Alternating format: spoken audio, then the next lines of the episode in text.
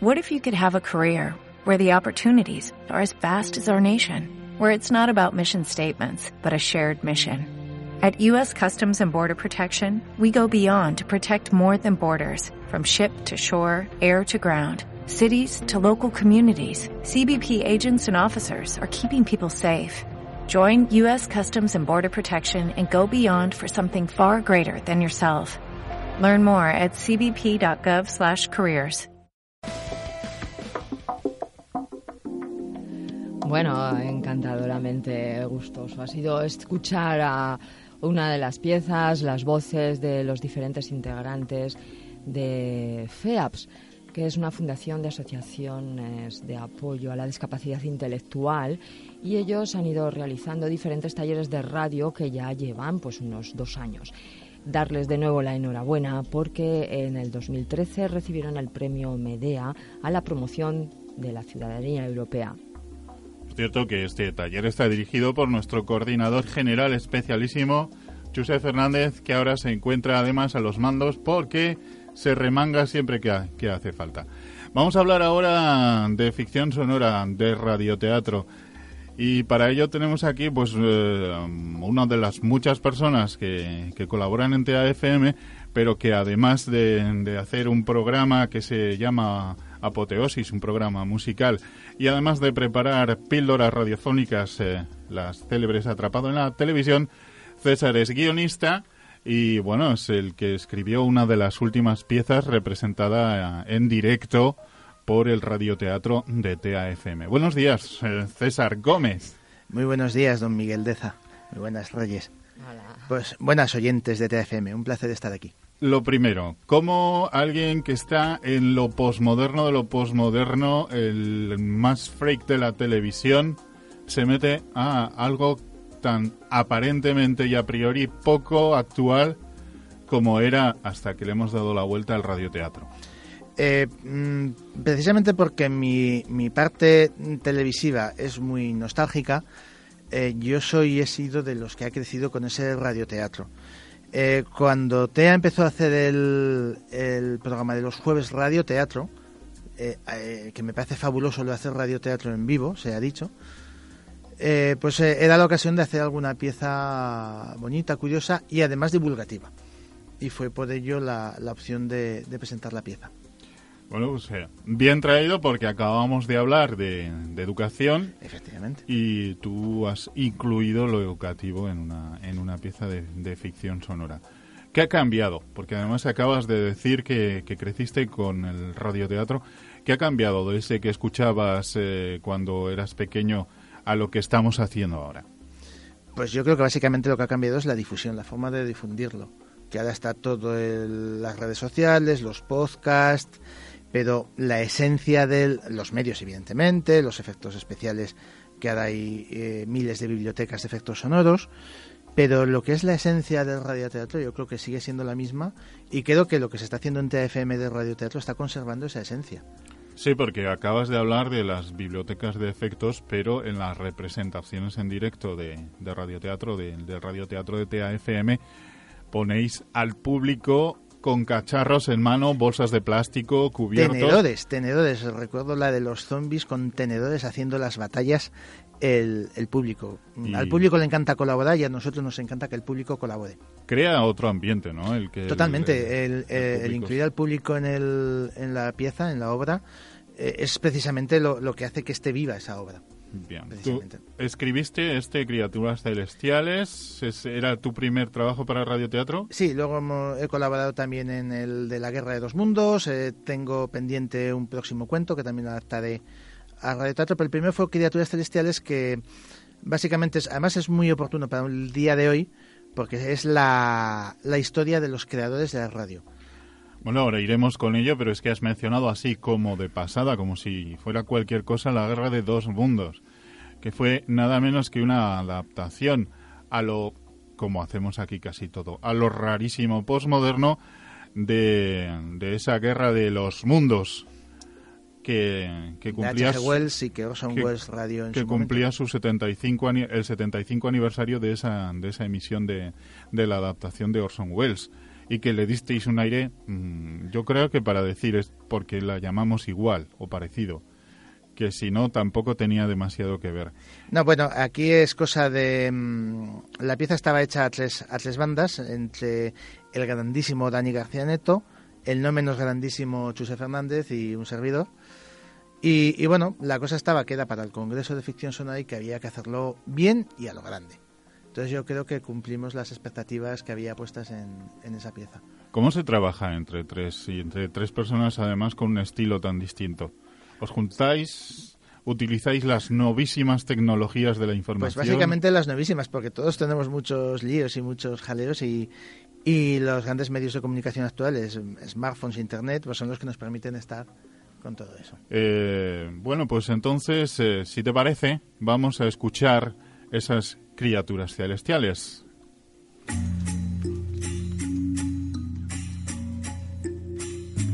El radioteatro extravagante del taller creativo de radio presenta Criaturas celestiales.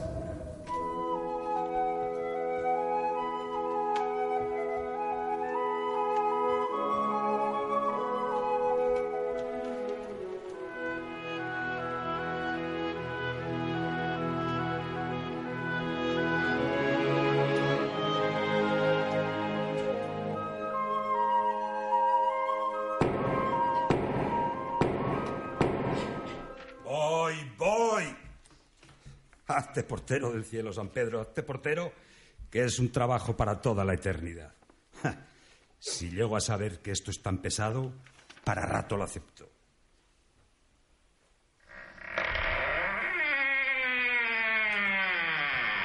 Alégrame el día. Hola, Constantino. Bienvenido al cielo. Pasa por aquí. Espera en la sala de juegos. Si quieres, eh, tú que has hecho radio, tienes allí a sus inventores. Mira, los de la partida de Guiñote son Nikola Tesla, Guillermo Marconi, Thomas Edison y Alexander Pop. Y en la mesa de al lado, jugando al parchís, tienes a Julio Cervera, James Maxwell, Henry Hertz y Marie Curie. Vaya triunfo. Arrastro con el bastillo. Siempre igual. ¿Te lo llevas todo, Marconi? Sí, sí. Como los cotos anteriores, Tesla, que ha ganado Popo. A mí no me miréis. Yo no he ganado ninguno. Sí, sí, tú silba, silba. Siempre igual, Edison, disimulando. Como con tus inventos. ¿Disimulario? Sí, tú. Caray con Edison. Vaya jugada, chicos. ¿Qué va a pensar el señor Romero de nosotros? Como él trabajó en la radio, ya sabe que la inventé yo. Cuatro, te pongo barrera. No empieces, Marconi. Si no es por mí, no hacéis nada ninguno. Recuerdo cuando...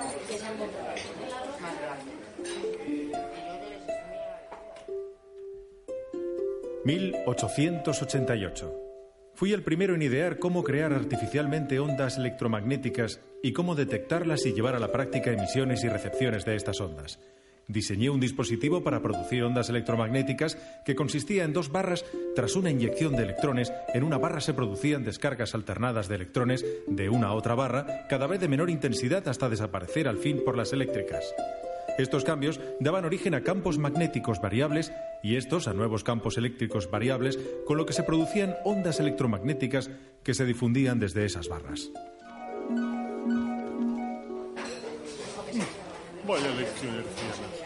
No os voy a aburrir. Sí, ya sé que afirmé que todas las ondas electromagnéticas carecían de algún interés práctico. Un 5. Te como tu ficha o casi te cuento 20. No olvides, querido Henrich, lo único que hiciste tú fue experimentar con mi teoría. Si bien es cierto que tus ondas hercianas son la base para la radio, si yo no presento años antes mi teoría dinámica del campo electromagnético, no hubieras sacado nada. Bien jugado, Maxwell. Yo solo puse en práctica lo que tú dijiste en la teoría, ¿no es cierto, Popov? Cierto es, amigo mío. Yo mismo corroboré su experimento cuando... Yo conseguí transmitir el primer mensaje telegráfico entre dos edificios de la Universidad de San Petersburgo, situados a una distancia de 250 metros. Y ya sabéis que el texto que puse en este primer mensaje telegráfico fue Heinrich Hertz. ¿Lo veis? Y ten cuidado, Maxwell, que esa ficha que estás moviendo es la mía. Perdona, Hertz. Si cuela, cuela. Señores, señores, presten atención al juego. Y usted, señor Cervera, debería prestar más atención a la conversación. Que usted fue uno de los precursores de la radio y nadie se lo ha reconocido. Porque los señores Marconi y Tesla se lo han llevado. ¡Veinte todo. noros! A mí no me digáis nada, que todo mi mérito se lo llevó Nicolás. Arrastro. Yo fui el inventor de la radio. En 1897 monté la primera estación de radio del mundo al sur de Inglaterra. Y en 1898 abrí la primera factoría del mundo de equipos de transmisión sin hilos. En 1899 conseguí una comunicación de carácter telegráfico entre Gran Bretaña y Francia. Y dos años después, en 1901, conseguí por primera vez transmitir señales de lado a lado del Océano Atlántico. Pero luego llegó la Corte Suprema de los Estados Unidos eh, y me quitó la patente. Lógico. Hice un trabajo de radio mucho antes del establecimiento del tuyo. Lo de devolverme la patente en el fondo fue gracias a tu compañía, que empezó a exigir el pago del uso de vuestras patentes durante la Primera Guerra Mundial y dicen las malas lenguas que me la dieron para esquivarte en la Segunda. Yo hice la primera demostración pública de radio en San Luis en el 93 e incluso me patentaron ciertos modelos años después, pero la oficina de patentes me la revocó y se la dio a Marconi. En parte influenciados por los patrocinadores financieros que tenías. ¿Verdad, Edison? Jodo, petaca, te han cantado las 40, Edison. No, que las canto yo ahora. Las 40. Y sigue silbando, Edison, que es lo único que sabes hacer en estas partidas. Menos mal que años después se dieron cuenta de que usaste mis patentes para hacer la tuya, Marconi. Y me la devolvieron cachis cuando ya había subido aquí arriba y no pude disfrutarlo. Esa sí es una buena faena. Y no el que me hayan comido dos fichas mías. Hombre, no me lo tenga en cuenta. Esto es nada más un pasatiempo. ¿Qué tiempo aquí arriba nos sobra? Para faena la que le hicieron a usted. Puesto que usted fue de los primeros que inventaron la radio. No discuto que Marconi sea el padre de la comunicación inalámbrica, pero desde que dejé de trabajar con él, yo me adelanté a sus inventos. Él usaba el Morse para comunicarse, mientras que yo conecté a mi invento una máquina de escribir y fui el precursor de lo que ahora llaman email. Además, realicé transmisión de voz sin cables 11 años antes que Marconi, desde Alicante a Ibiza. Pero a mí no me han dado el premio Nobel. Ni siquiera se acuerdan de mí. Bueno, ya está bien. Aquí el único inventor al que la gente conoce soy yo. Por mucho que me quitaran la patente, todo el mundo sigue reconociéndome como el inventor de la radio. Te reconocerán, sí, pero como al inventor al que le quitaron la patente. A que te meto la espadilla por donde yo me sé. No te atreverás. Señores, señores, tengamos la partida tranquila, que todos los días acabamos igual. No hay manera de jugar en condiciones aquí. Tienes razón. Además, no os quejéis. A vosotros os reconoce todo el mundo. A mí, a Cervera, no nos tienen controlados. Así que callaos de una vez. Además, viene alguien por ahí. ¡Bien! ¡Hasta luego, Miliki! Qué educado es siempre que nos ve. Llegó a hacer radio este hombre. Hizo algo de radio en Cuba de joven, pero la pasión de este hombre era el circo. Pues que si hubiera eh, venido con nosotros, que para circo, el que tenemos aquí montado en esta mesa. Tres seises. Madame Curie, ¿se va usted a casita? No puede echarme, Gert.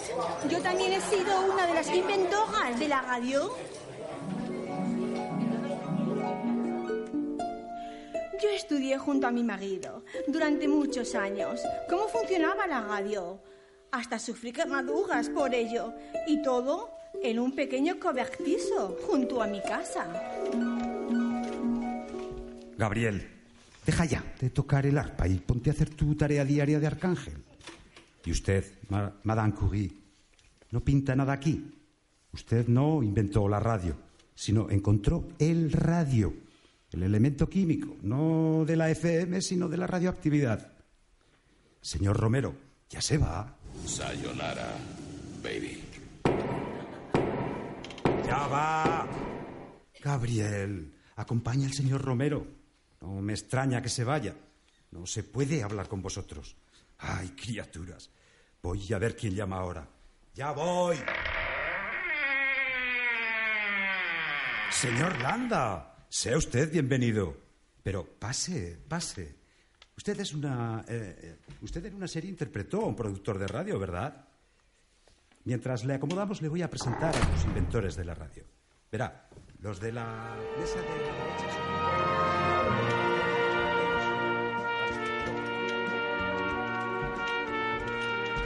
Con las voces de Manuel Alcaine, Santi Rick, Miguel Deza, Alberto Librado, Juan Flores, David Marqueta, Roberto Murillo, César Gómez y María Jesús Domeque.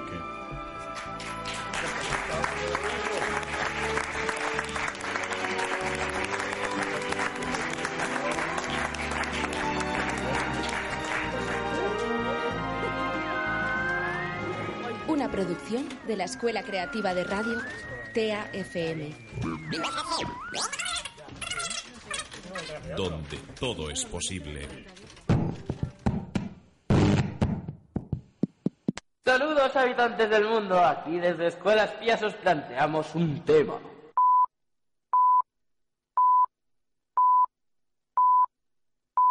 La radio.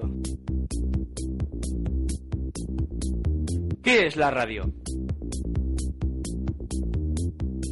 Un experto os diría que La radio es un método de comunicación que se basa en el envío de señales de audio. Ya.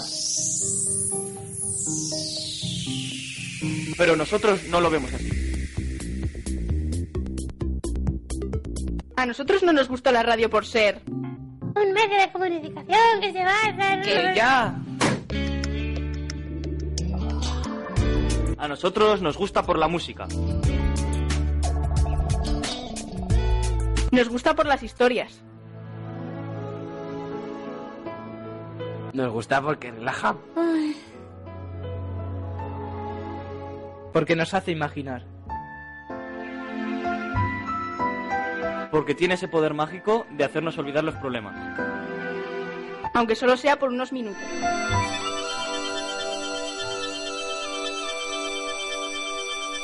Por eso nos gusta escucharla y por eso nos gusta hacerla. Así que, radioaficionados, desde aquí os deseamos ¡Feliz Día Mundial de la Radio!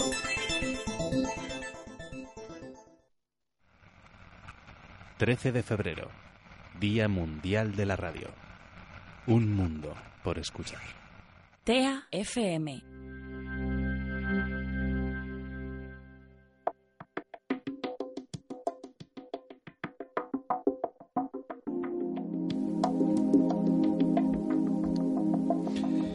Pues esto ha sido Criaturas Celestiales, la radio en el paraíso. Doña Seila Gutiérrez, muy buenas. Buenas, buenas tardes. ¿Qué te ha parecido? Qué bien hacemos el teatro en Qué TEA. bien hacemos el teatro en TEA, ¿eh? Además, yo creo que es necesario recuperar este género que está tan olvidado que, bueno, parece que ahora se va abriendo un poquito más de camino, pero bueno, ahí estamos en TEA para seguir para seguir adelante con todas lo que son proyectos de radioteatro y ficción sonora. Además, tú también has colaborado en alguno de ellos Así con es. gran placer.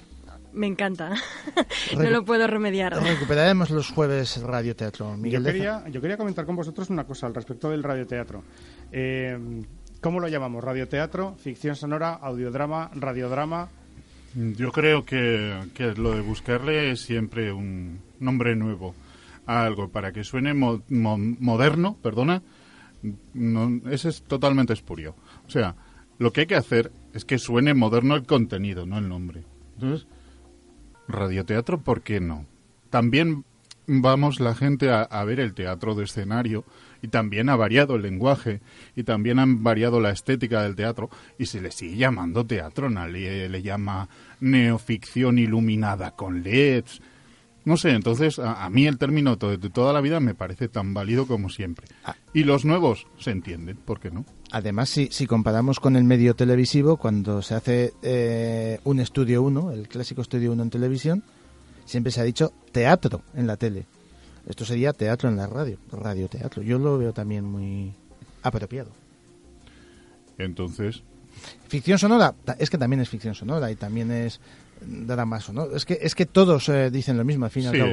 Son distintos nombres para lo mismo. Yo lo que no creo que es que haya que hacer distinción, o sea, eh, si es hasta los años 70 vamos a llamarle radioteatro y si es lo que se hace en el siglo XXI, ficción sonora.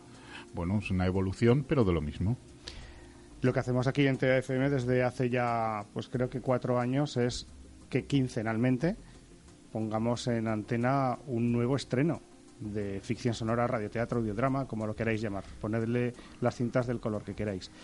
Utilizamos también al público como componente principal en la acción sonora, en los efectos y en los ambientes.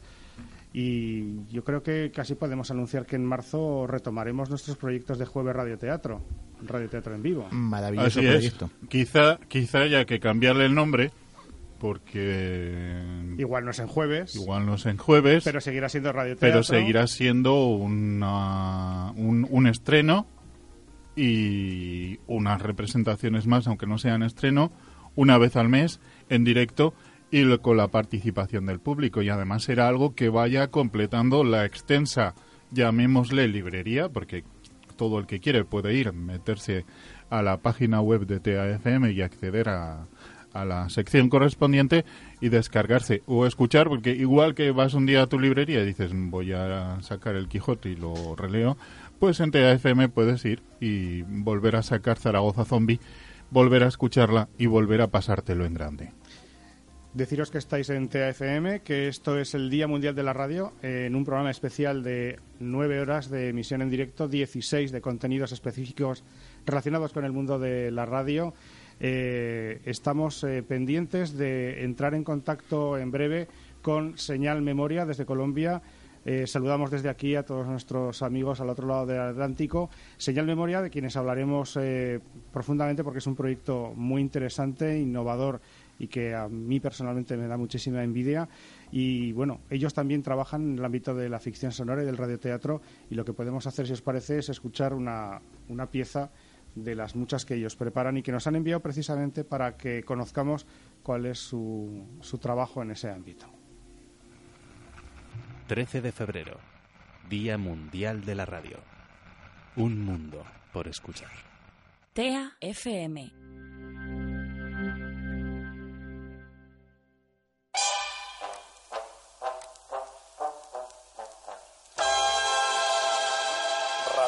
De novia, el jabón favorito. Homenaje al radioteatro.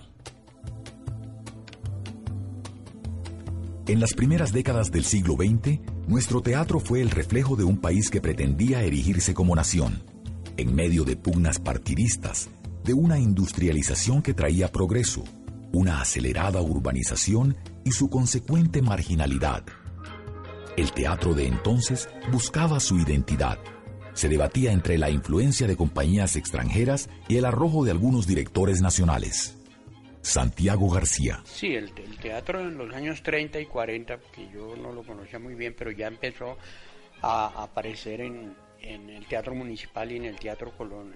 Era el teatro más bien de corte costumbrista, que era el teatro que hacía ver eh, en Luis Enrique Osorio o Campitos, al cual asistía muchísima gente. Campitos, a todos los políticos que estaban en ese tiempo los, los imitaba y los criticaba. En el periódico le, pegaban sus tirones de orejas, sí. Pues era una revista, salían, se montaban bailes y sketch cómicos. Uy, no había boletas. Y luego sa- salía de gira y eso era lleno los teatros. Comedia ligera, satírica, muy eh, política, irónica, se presentaba en el Teatro Faenza, por ejemplo. para, para mucha gente, eso tenían un éxito muy grande. No solamente en Bogotá, ellos hacían giras por todo el país.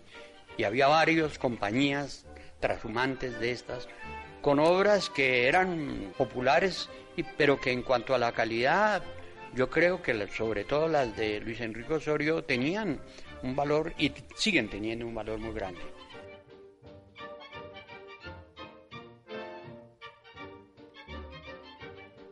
Ana Mojica. Cuando íbamos con la compañía de Luis Enrique Osorio, que tomamos el barco en Barranca para ir a Barranquilla y hicimos una función ahí en el barco. En Bucaramanga estábamos haciendo una revista que se llamaba El Rajá de Pastoracha. Era cantada y todos eran los indios, todos eran vestidos de indios, el Rajá de Pastoracha. Sobre todo las cosas de Luis Enrique Osorio eran obras de teatro de buena calidad, eran comedias divertidas, pero muchas de ellas eran cosas importantes y se presentaba fundamentalmente en el teatro municipal. Fueron múltiples las compañías extranjeras que pasaron por las principales ciudades del país. Una de ellas, la de los Álvarez Sierra, permaneció por mucho tiempo en Colombia y se le recuerda no solo por sus montajes en espacios como el Teatro Municipal, sino también por su participación en dramatizados en radio. Por ellos, por los, uh, los Álvarez Sierra. Ellos me metieron ahí, en la voz de la Víctor. Y ahí eh, seguí en la radio, después ya pasé a Radio Continental, ya seguí en Radio Sutatensa, Nuevo Mundo, bueno, Nueva Granada. Todas esas partes trabajé hasta que Bernardo me sacó de Nueva Granada para la Radio Nacional. El teatro, digamos, de ese corte popular que, al que iba mucha gente, pues tendía a irse para el lado de la diversión, de la comedia aunque en ellos había cosas que eran, tenían intenciones de calidad. Y eso es lo que va, digamos, Bernardo Romero a refinar en la Radio Nacional, pero ya con los medios que tenía, llevar a la escena radial las eh, obras de los trágicos griegos o las magníficas esas versiones que se hizo sobre Kafka. Escuchemos ahora la versión de Bernardo Romero Lozano sobre el teatro de aquel tiempo y la función que cumpliría el radioteatro. Suelen los columnistas de la prensa, aficionados a la crítica teatral, y me refiero concretamente a Bogotá, enrostrarle al público su ausencia del Teatro de Colón cuando algún Quijote de la farándula aparece en su escena rodeado de unos cuantos Sanchos en trance de compañía. No es que a este público se le haya consumido el buen gusto, no. Acontece llanamente que Bogotá ha recobrado su juventud de capital en este mundo nuevo. Mientras el cine, la radio y la televisión le ofrecen el palpitar vivificante, el aliento del progreso y del espíritu contemporáneo, en el dorado, anacrónico y desubicado recinto del Teatro de Colón se sigue viendo el mismo teatro y con las mismas características de espíritu y de técnica que aplaudieron los abuelos. De ese día estábamos haciendo, terminamos nosotros de hacer una obra de don Andrés Pardo Tobar allá en Nueva Granada, de leerla en el Teatro Leído. Y me dice Ana Mojica que la necesita don Bernardo Romero Lozano. Le dice, ah, sí, dígale que me espere. pues que va a imaginarse que una lumbrera, una eminencia como él, seguía ya en lo que estaba. Al rato traes, Ana Mojica que la está esperando, le dije, ay, no, no, no, no, no, no, no molesten, dejen de, de, burlarse. Entonces ya al rato viene y me dice, Ana Mojica, yo necesito hablar contigo. Bernardo, ¿eh? ¿le interesaría trabajar en la Revolución Nacional? Yo, yo, yo, no, no podía ni balbucear. Pues, yo, yo, pues, pues, pues claro. Entonces yo la, espero el martes. Yo no dormí desde el viernes hasta el martes. Daba vueltas toda la noche. Yo, ¿qué hago? Voy, no voy, pero con todas esas eminencias, ¿yo qué voy a ir allá? Yo no sé qué.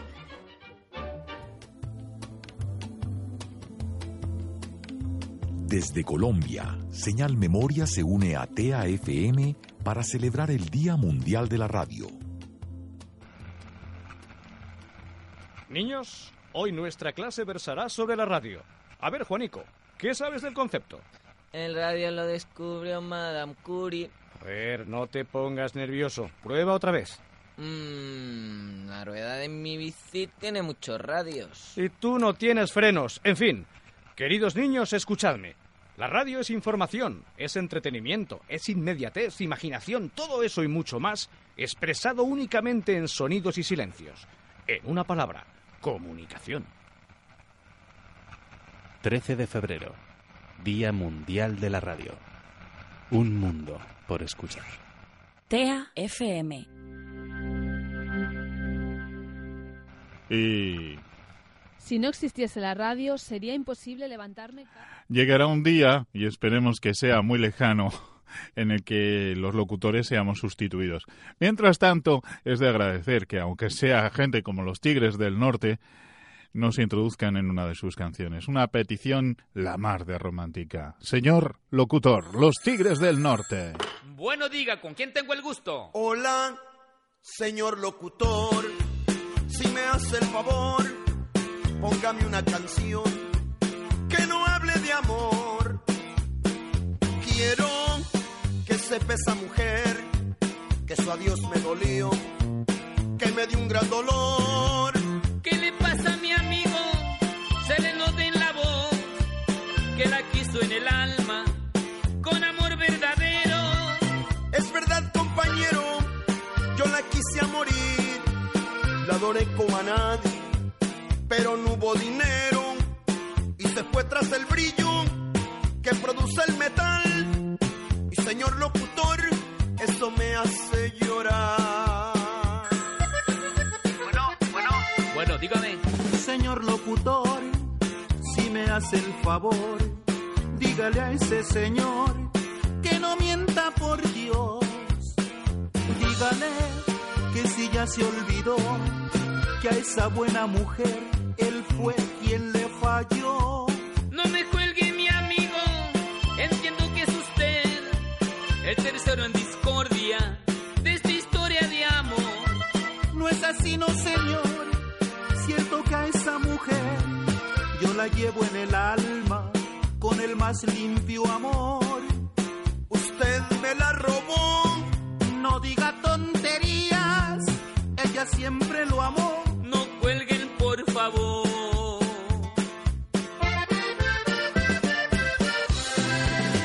Historia de amor? ¿Qué historia? Usted me la robó. No, mi amigo, discúlpeme. Haga usted memoria.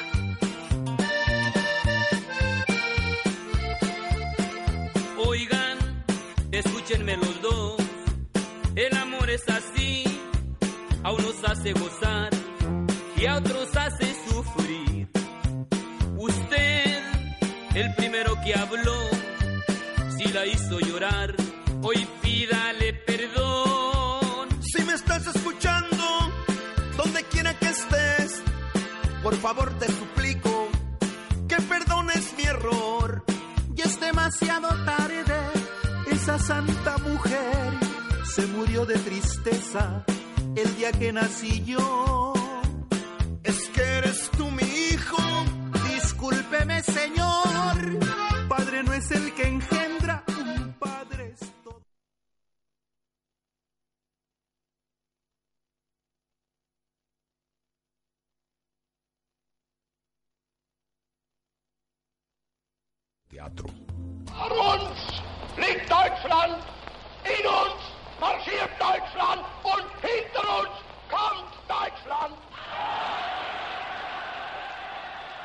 La Gran Guerra, la Depresión del 29 y la Segunda Guerra Mundial impulsaron el uso de la radio como enlace entre grandes distancias.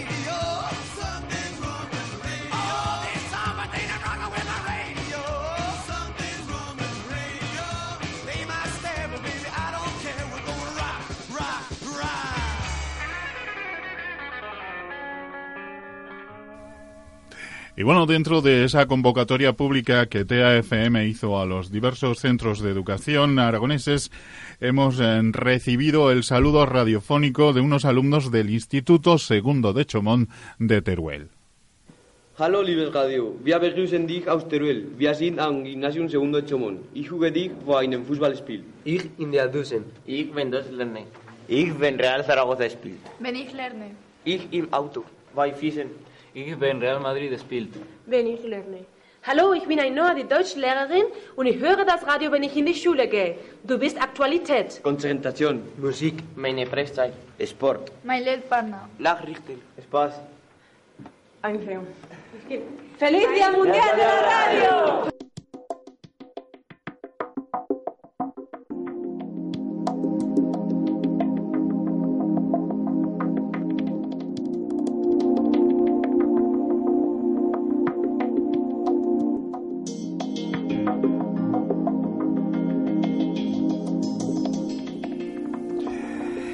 Y una vez eh, más te voy a recordar para que continúes participando con nosotros. Tenemos Facebook eh, en llamas, eh, pero si todavía no has tomado nota, nuestra página de Facebook es facebook.com barra TAFM. Barra la de encima del 7, quiero decir, la barra inclinada de arriba a la...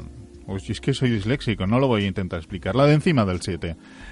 Eh, si quieres participar a través de Twitter, arroba TAFM989, todo junto y sin ninguna barra de por medio. Esto de que no haya barra de por medio, a mí personalmente me fastidia porque es donde prefiero pedir un cubata.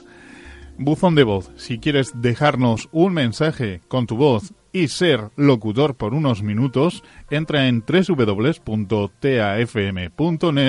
entra en el apartado buzón de voz y deja tu mensaje sonoro. O si quieres participar a través del correo electrónico info@tafm.net. Esto siempre que quieras, pero para participar hoy indica en el asunto Día Mundial Radio. Y por supuesto, si quieres moverte de donde estés, porque estás escuchando TAFM a través de frecuencia modulada en el 98.9 o a través de la TDT Radio en toda la comunidad de Aragón, puedes seguirnos a través de streaming en Internet si entras en www.tafm.net y en todo tipo de servicios de streaming para radio buscando TAFM. Y por cierto, si quieres instalar en tu smartphone la aplicación que te lleva directo a TAFM, entra en tafm.net y busca el código de enlace.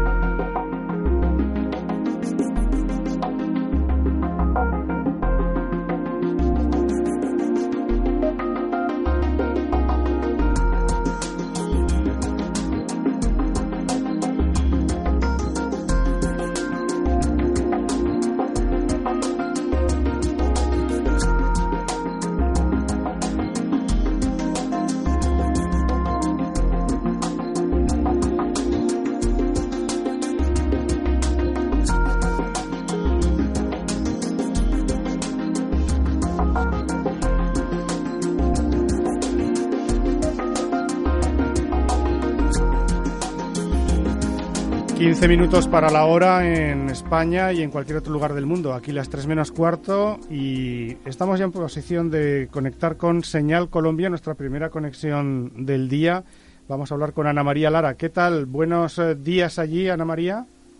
Hola, muy buenos días y un feliz día de la radio. Muchísimas gracias igualmente. La verdad es que es un auténtico placer, un verdadero honor hablar con Señal Memoria probablemente un referente mundial en, temas de, eh, de radio formativa, de radio y acervo cultural. ¿Qué, qué nos podrías contar? Eh, estamos aquí desde hace ya unas cuantas horas hablando de, de radio, de formación relacionada con la radio, del apoyo que la radio da a cualquier actividad formativa. Bueno, pues muchísimas gracias. Eh, bueno, Señal Memoria hace parte de RTBC, del Sistema de Medios Públicos en Colombia. Y Señal Memoria, eh, bueno, es la radio pública. Señal Memoria ha trabajado en los últimos años en recuperar archivo sonoro histórico desde 1940. Y en esa recuperación de archivo, eh, o esa recuperación de archivo, va de la mano también con una labor pedagógica. Uno, queremos trabajar por la, en la importancia de construir memoria. Eh, somos un país que ha vivido un conflicto muy fuerte y el día a día nos ha hecho olvidar muchísimas cosas de nuestra historia.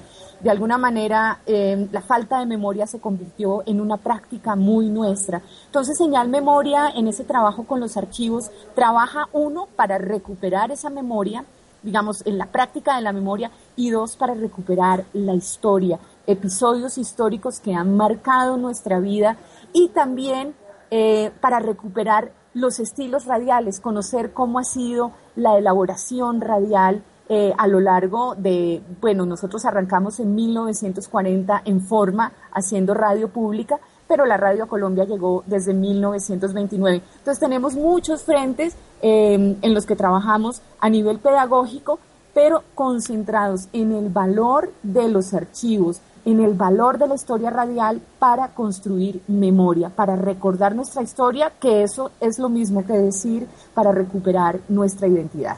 Ana María, enhorabuena por todo el trabajo que estáis llevando a cabo. Creo que, que esto es maravilloso porque en definitiva son documentos en, directos, en directo, ¿verdad, Ana María? Eh, mira, eh, documentos en directo, ¿a qué te refieres? Tenemos mucho archivo, pero también tenemos programas al aire. ¿Es eso lo que me, un poco lo que me estás preguntando? A ver, eh, me refiero a que supongo que lo que planteáis o emitís eh, pues son documentos grabados eh, pues a lo largo de diferentes periodos históricos Sí. y que atestiguan Ujú.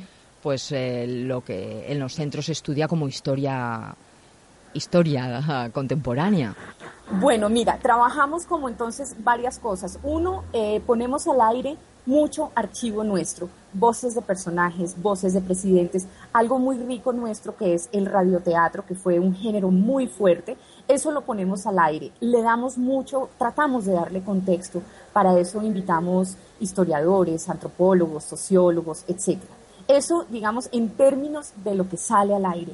Pero tenemos otros campos de formación que eh, son eh, talleres, por ejemplo, con niños, con docentes, para que conozcan los archivos y los usen en procesos investigativos grandes o pequeños.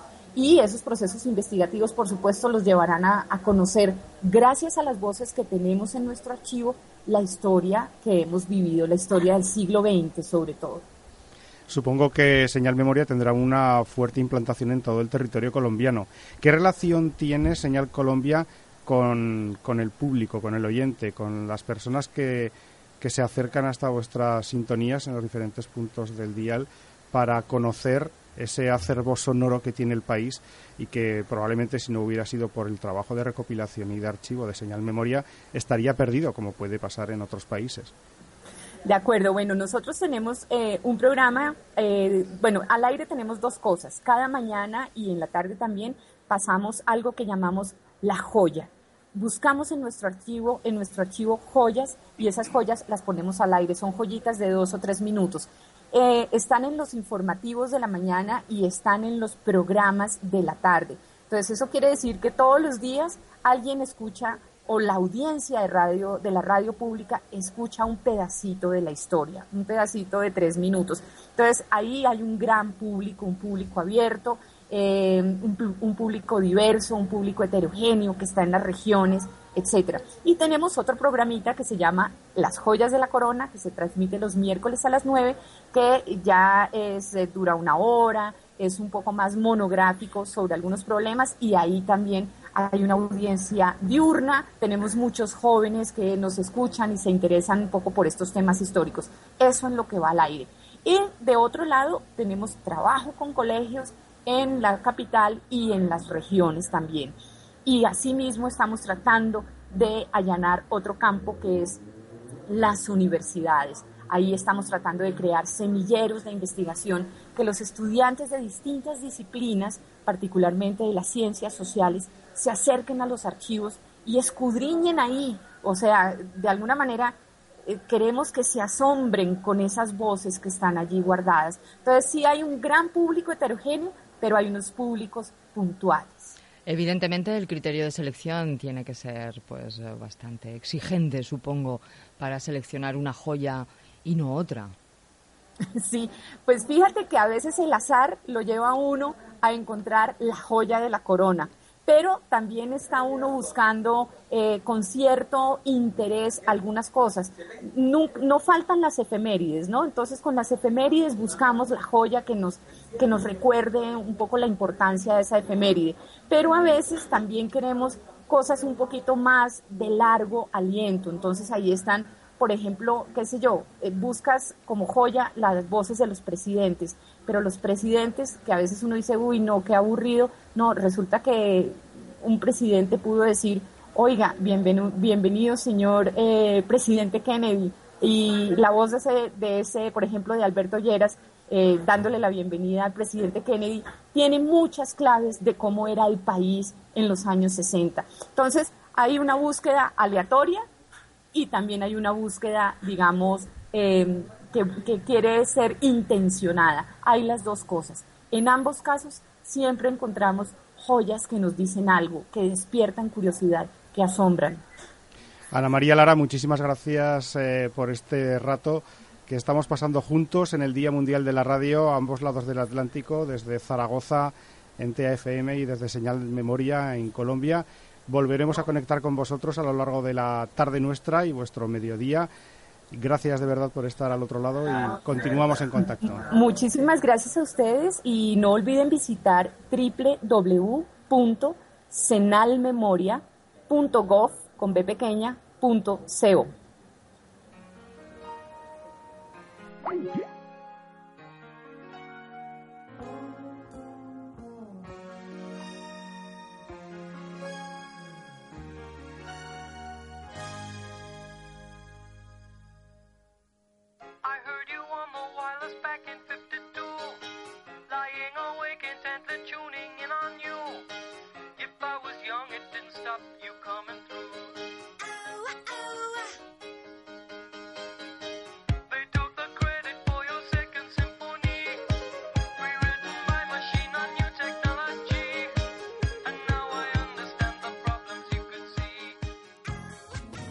Homenaje al radioteatro.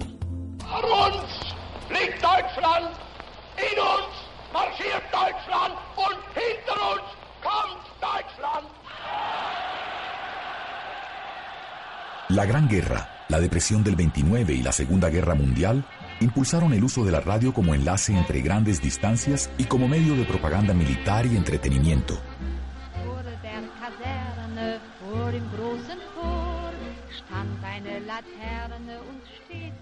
Radioteatro fue un género que se utilizó casi desde los inicios de la radio. Por ejemplo, en los años 30, en la Gran Depresión, en Estados Unidos, fueron famosas las piezas adaptadas por Orson Welles para la cadena CBS. La Guerra de los Mundos fue una de ellas. Ladies and gentlemen, we interrupt our program of dance music to bring you a special bulletin from the Intercontinental Radio News. At 20 minutes before 8 Central Time, Professor Farrell of the Mount Jennings Observatory, Chicago, Illinois, reports observing several explosions of incandescent gas.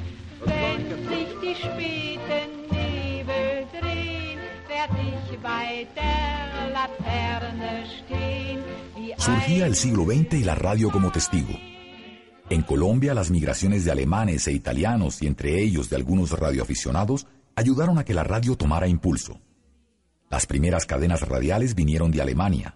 Hernando Telles Blanco, historiador de la radio, comentaba. Sería injusto olvidar la cadena Sulbayer. Esa no era diaria, sino tres veces a la semana con programación de una hora y presentó tal vez los mejores espectáculos de radio de la época.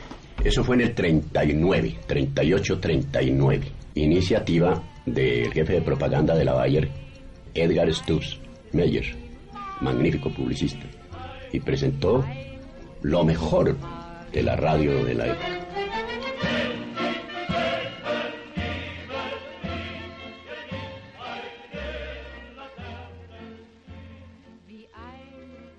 Para ese entonces y hasta 1948, el radioteatro tenía rasgos definidos. Estaba más orientado a representar obras costumbristas y viejo teatro español.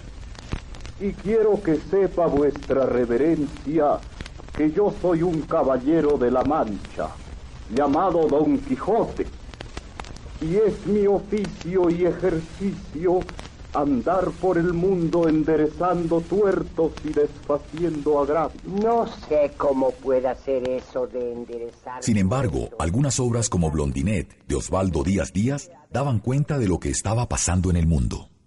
Se concluyó esta comedia en julio de 1941. Eran los días de la Segunda Guerra Mundial.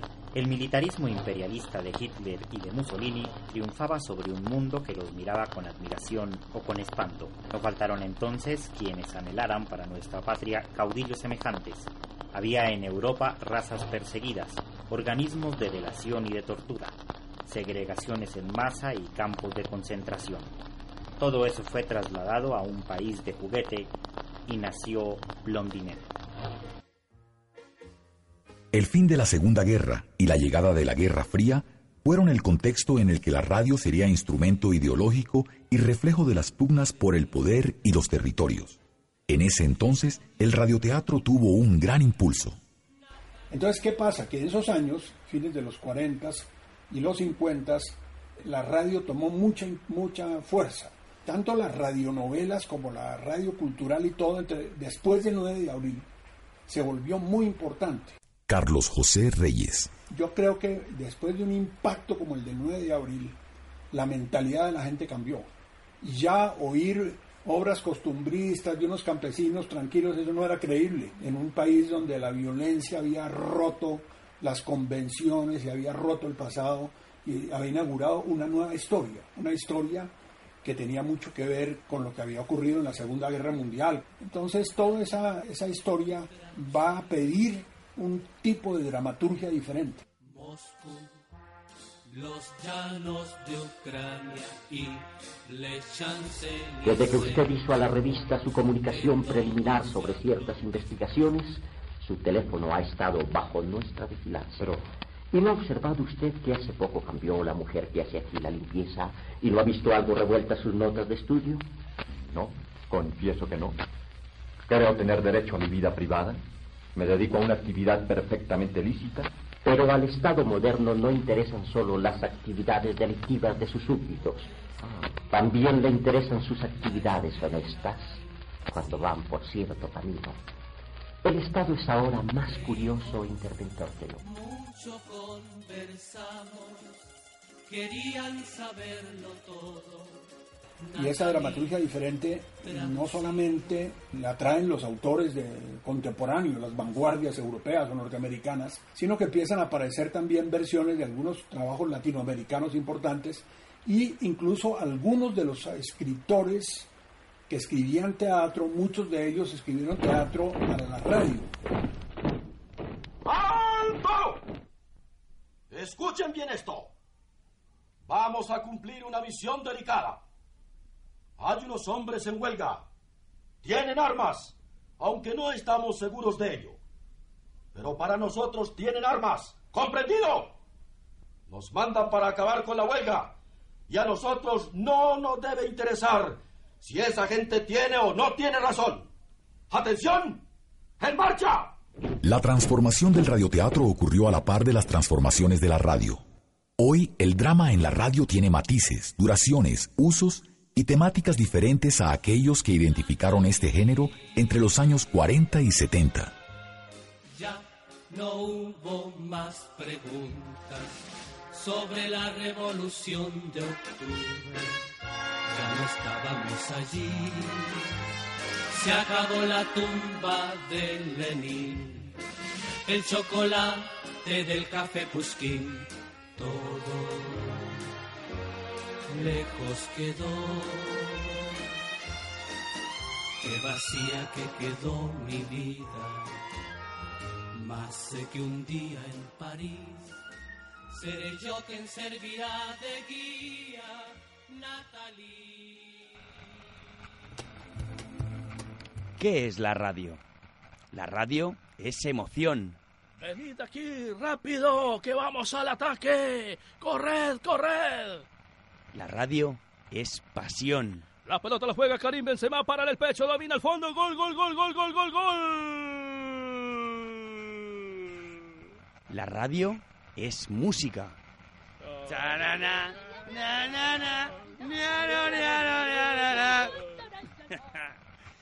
La radio es compañía. Paco, ¿vienes ya a la cama o no? ¿Qué pasa, Pepa? ¿Qué coña que estoy escuchando al guindilla? Deja la radio ya. Oh, ¿la radio? ¿Y para ti? ¿Qué es la radio? 13 de febrero, Día Mundial de la Radio. Un mundo por escuchar. TEA FM.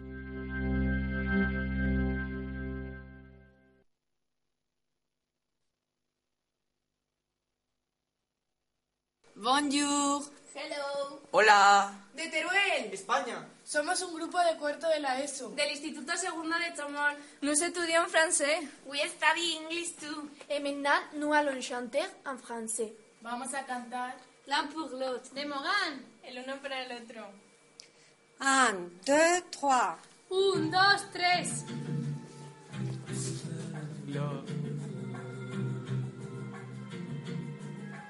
Comme les jeans pour les yann, comme les bouts pour la lane, l'un pour l'autre.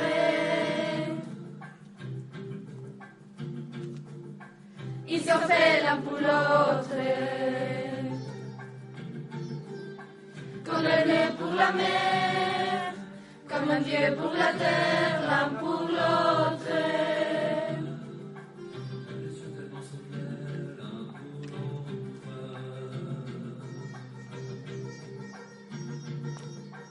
Séparés, séparés, séparés, séparés. On ne les pourrait jamais, oh non, non. On ne les pourrait jamais séparer.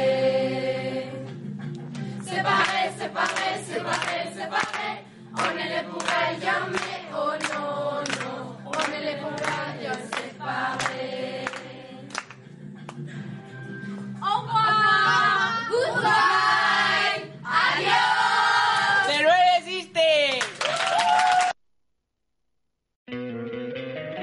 Encantaría tener 100 dólares extra en tu bolsillo? Haz que un experto bilingüe de TurboTax declare tus impuestos para el 31 de marzo y obtén 100 dólares de vuelta al instante.